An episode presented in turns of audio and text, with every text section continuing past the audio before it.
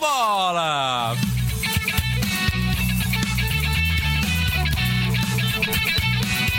Cabeça na trave!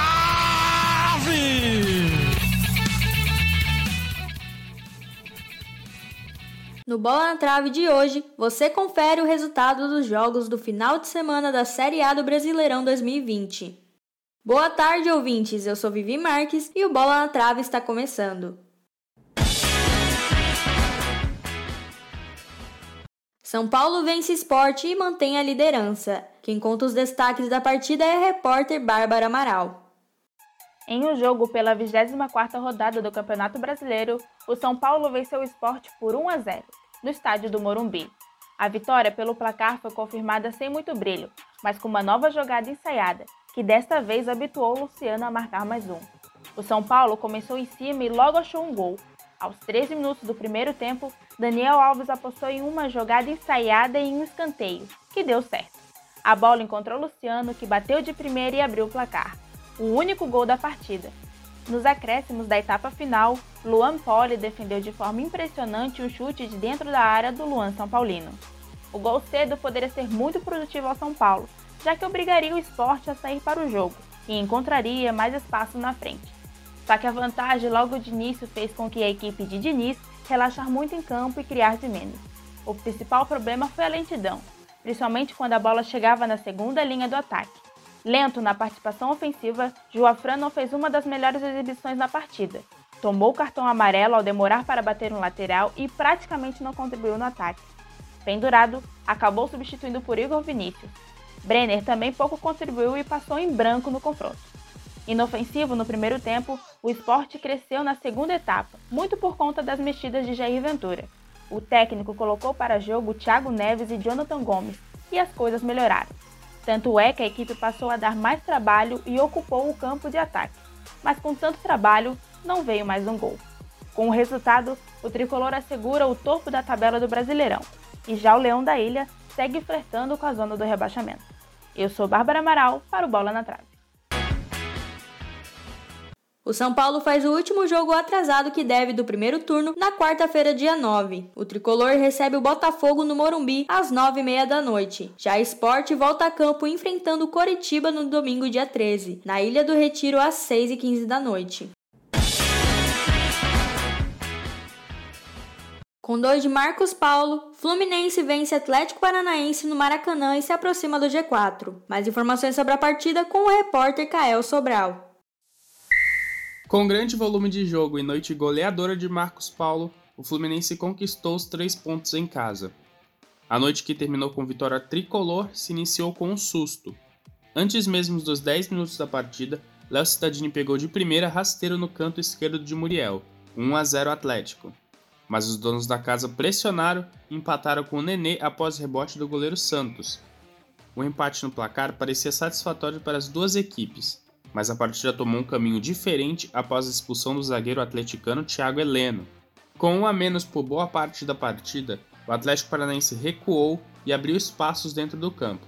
Que já estava difícil para o Furacão, ficou ainda mais difícil com a noite inspirada de Marcos Paulo. O atacante conseguiu marcar duas vezes no espaço de 3 minutos, dando números finais à partida. Fluminense 3, Atlético 1. Com a vitória, o time das Laranjeiras agora ocupa a quinta posição da tabela do Brasileirão e se aproxima dos líderes. Eu sou Caio Sobral, para o Bola na Trave. O Fluminense volta a campo no próximo domingo, às 8h30 da noite, contra o Vasco pelo Brasileirão. Já o Atlético Paranaense enfrenta o Galo no sábado, às 5 horas, também pelo Brasileirão. Em jogo de seis pontos, Atlético Mineiro e Internacional ficam no 2 a 2 no Mineirão. Quem conta como foi o jogo é o repórter Lucas da Hora. Em jogo muito disputado, o Colorado arrancou o empate no final da partida. O jogo terminou com 9 chutes ao gol para a equipe mineira e 10 para o time gaúcho. A intensidade da partida esteve presente desde os momentos iniciais. Já aos 8 minutos, o Internacional abriu o placar com Yuri Alberto. Dois minutos depois, o Galo empatou com um gol contra de Musto. Os outros gols da partida só foram sair no segundo tempo. No início da etapa complementar, Ioran marcou de cabeça e o Galo virou a partida. Já aos 42 minutos, o atacante Peglo, de 18 anos, marcou seu primeiro gol como profissional e garantiu um empate do time gaúcho. Com o um empate, o Colorado chegou a sete jogos seguidos sem vencer no Campeonato Brasileiro. O reflexo disso é que, antes em primeiro lugar, atualmente o time está na sexta colocação, com 38 pontos. Já o Atlético Mineiro perdeu a chance de se aproximar do líder São Paulo e permaneceu na vice-liderança, chegando a 43 pontos. Com as informações, eu sou o Lucas da Hora para o Bola na Trave. A próxima partida do Internacional é na próxima quarta-feira, às nove e meia da noite, contra o Boca Juniors, no estádio de La Bombonera. Já o Galo joga apenas no sábado, às 17 horas, contra o Atlético Paranaense na Arena da Baixada. Confira no próximo bloco o resultado do clássico entre Santos e Palmeiras e também a goleada do Grêmio contra o Vasco. O Bola na Trave volta já.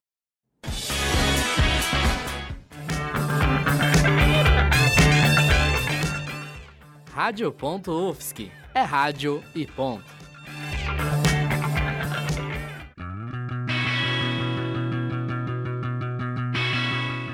Você está ouvindo Rádio Ponto. Continue ligado na programação.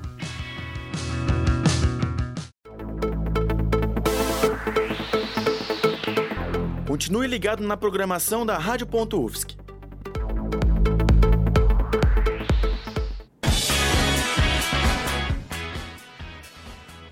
Na luta pelo G4 da Série A do Brasileirão, Santos e Palmeiras empatam. Quem te conta mais sobre a partida é a repórter Yasmin Mior.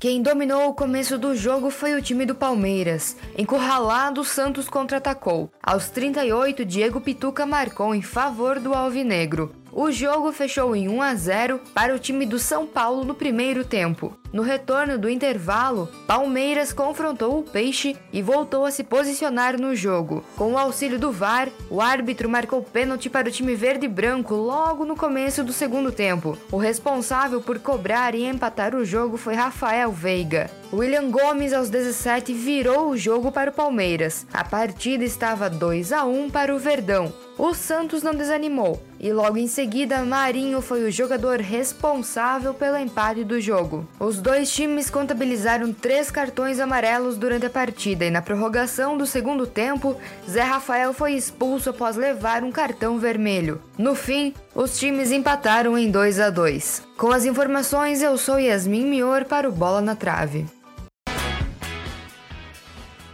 O próximo compromisso do Santos é quarta-feira às 7h15 da noite em Porto Alegre contra o Grêmio. A partida é pelas quartas de final da Libertadores. Já o Palmeiras joga contra o Libertar terça-feira às 9h30 da noite no Paraguai, também pela Libertadores.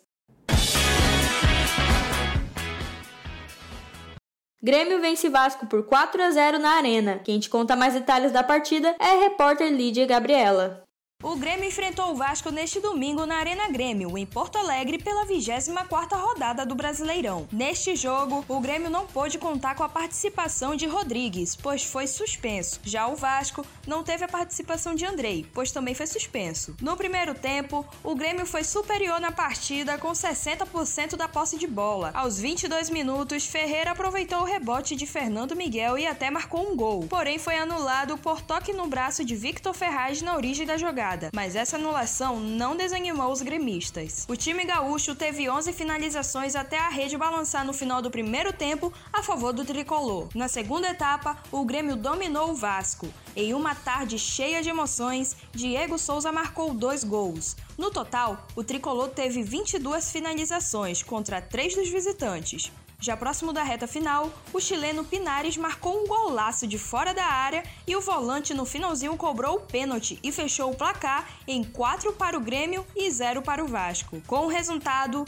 Grêmio ingressa para o G4 com 40 pontos e o Vasco permanece em 17º lugar com 24 pontos.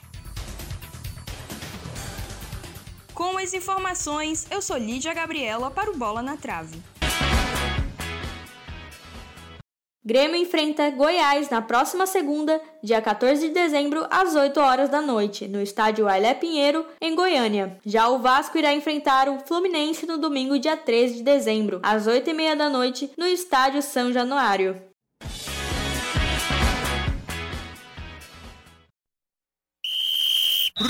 bola!